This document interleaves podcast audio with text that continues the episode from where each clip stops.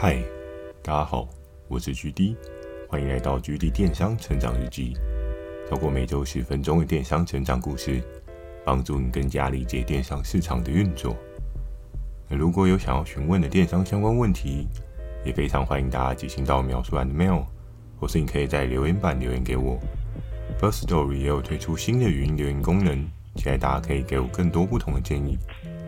好的，我们正式进入今天的主题。今天这一集呢，还蛮应景的，要跟大家聊到首次的过年。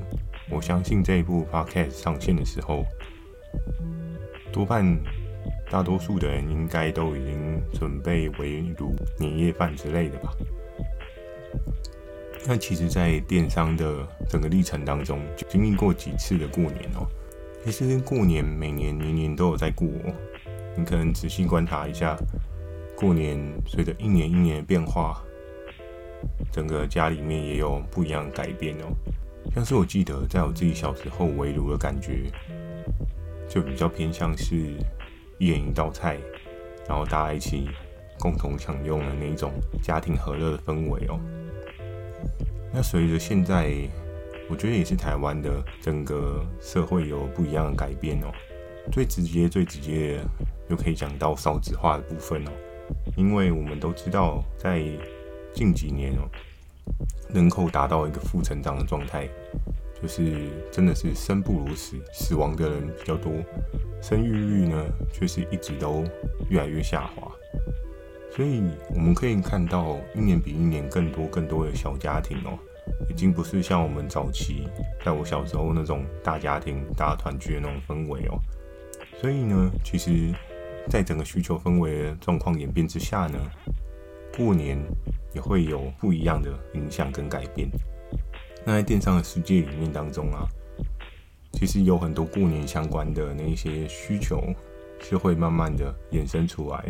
这些需求可能在平常的时候你比较不会去看到有这样的需求，但是在过年的时候，电商总是会有一些特别的产品，它需求会突然暴增哦。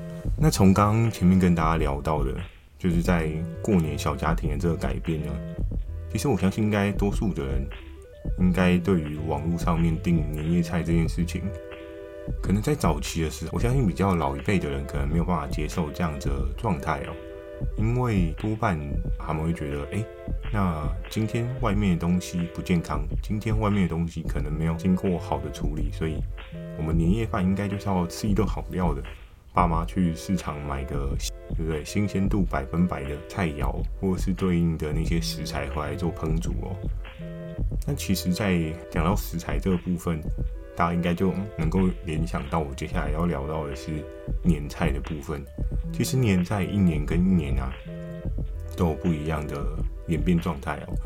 我记得在我刚进电商的这个领域的那一年呢，在那个时候，其实年菜已经有。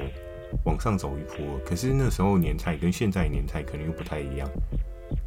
我最有印象的是小时候年菜呢，其实多半都是那种很澎湃、很多道菜，因为毕竟是大家族嘛。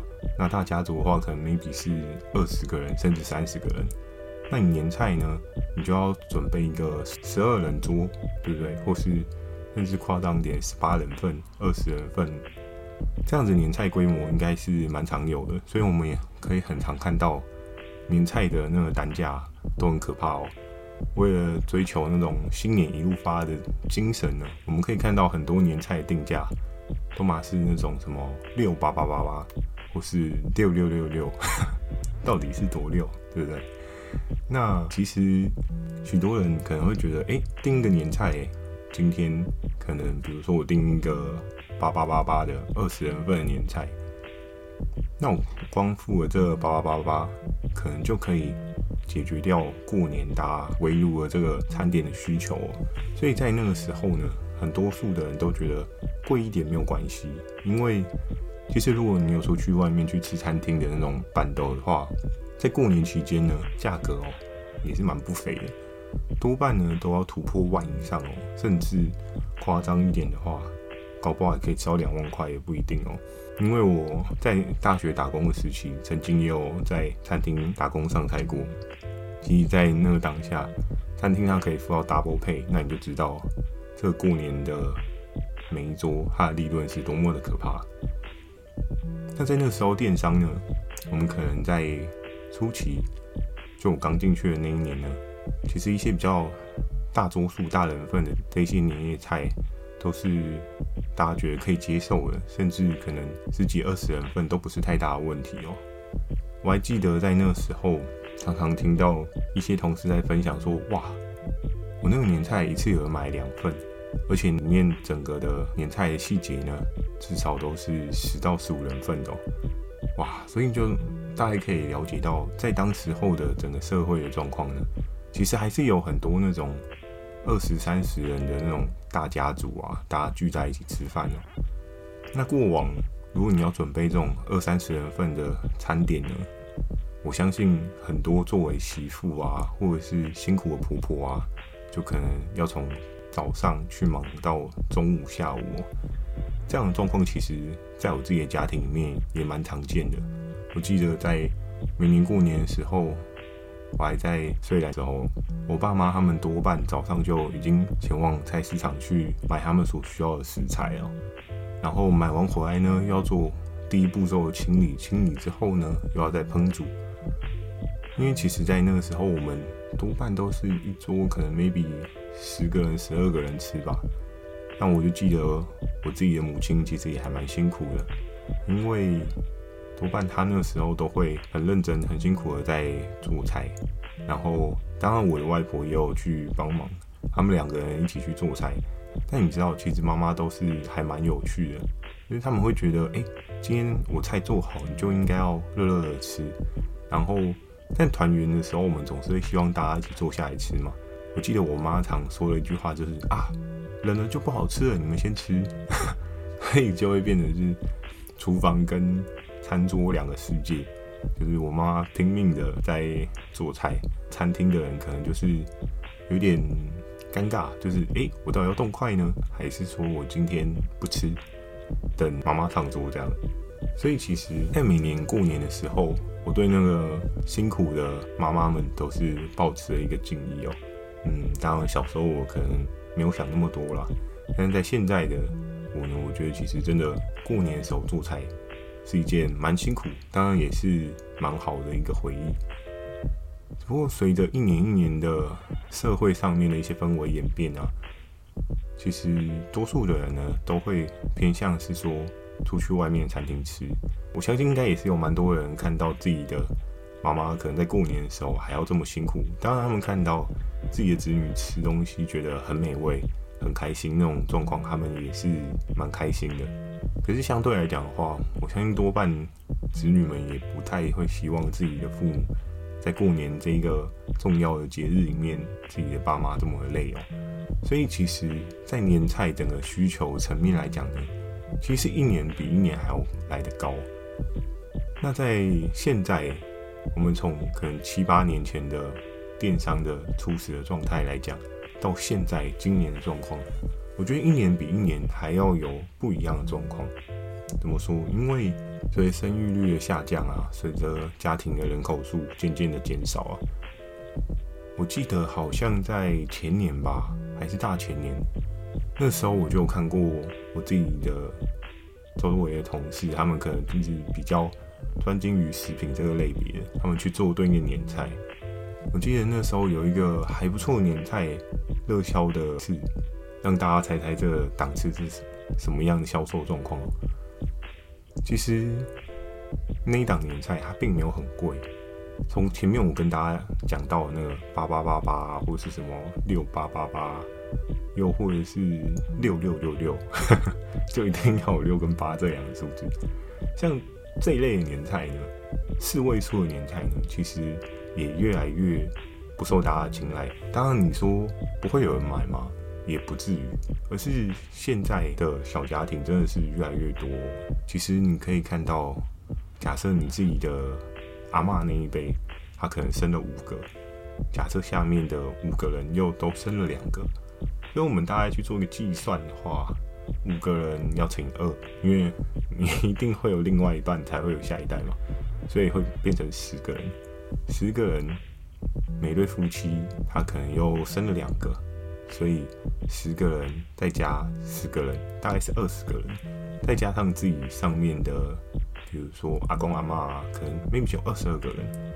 可是其实今天我们可以看到，前面有跟大家聊到生不如死嘛，生育率不如死亡率哦，所以其实有时候可能有一些家里比较上面打工老阿嬷，他们如果不在了之后呢，其实你可以看到多半家庭的聚餐，maybe 可能不会这么的活络。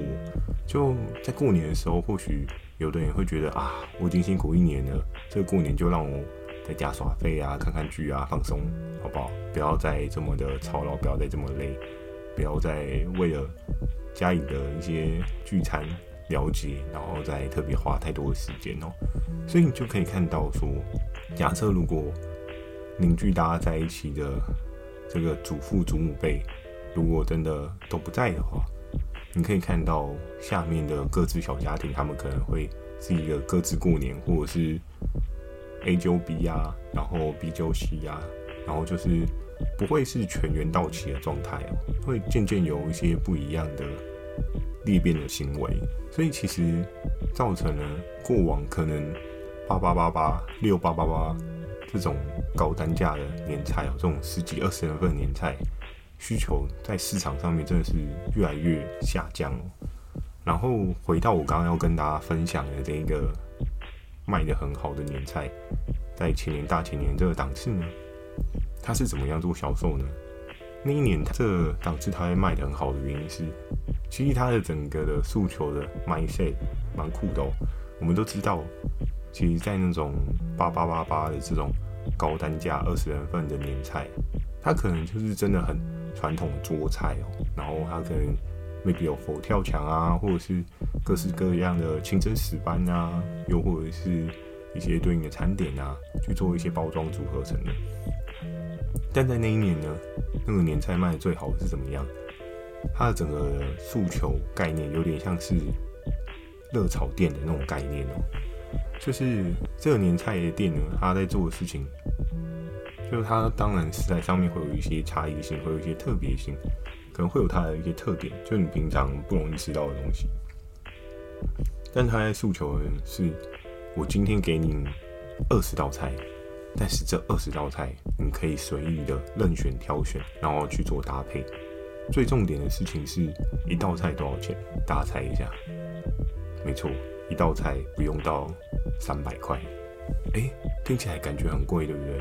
可是你知道吗？如果假设过年的时候你出去外面吃板豆啊。那十二人份的至少都是一万起跳。那十二人份的菜呢，可能 maybe 就是大概十二到十三道菜哦。那我们今天算了一下，假设今天他餐厅推出的是十二道菜，好了，十二道菜如果是一万起跳的话，其实差不多我们算抓一个比较准的值，我们就抓一万二就好，等于是一道菜它的相对所要花的花费，差不多就是一千块左右。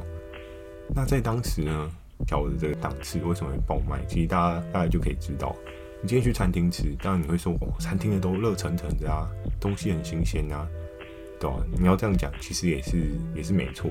可是，在当时候，就是这个热炒店的免菜店的合作伙伴，他做这样的配套措施，为什么每个人都买单呢？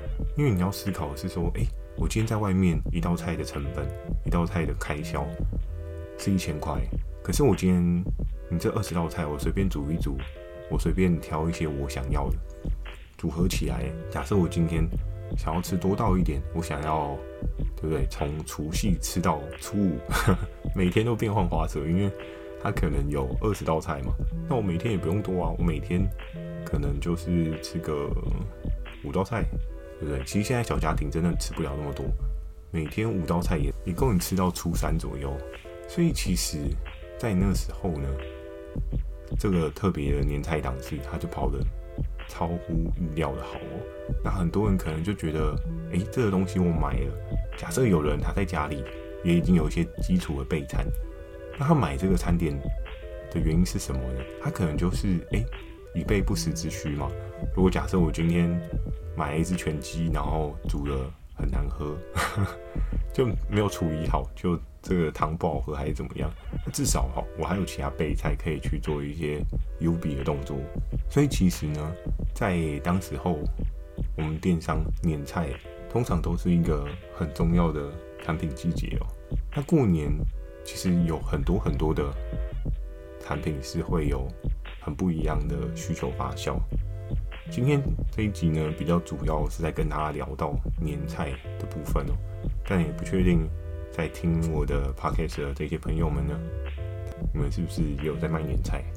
如果有的话，或许你也可以分享一些你在做年菜的一些特殊的故事历程，又或是你有一些不一样的看法，我也非常欢迎你可以在留言板跟我做一些交流。那没有想到这么快。就要过新年了，新的一年其实最希望就是疫情退散嘛，就是希望大家可以脱下口罩，对不对？开始恢复以往的生活状态哦。然后最重要的也是希望大家在今年新一年的电商生活当中呢，可以达到你自己想要达成的目标。那如果你觉得《GD 电商成长日记》呢，给你很多帮助的话，也非常欢迎大家。可以去 Apple Store 帮我点个五颗星，是 Apple Store 吗？好了，反正就是帮我点个五颗星，我再找一下链接给你们。好，那如果你有想要询问电商相关问题呢，也非常欢迎你寄信到秒算的 mail，或者可以在留言板留言给我。First Story 也有推出新的语音功能，讲几句话给我也是一个很棒的选择哦。期待大家可以给我更多不同的建议，我会在 Facebook 跟 IG 不定期的分享一些电商相关的小知识给大家。记得锁定每周二晚上十点的《GD 电商成长日记》，祝大家有个美梦，大家晚安。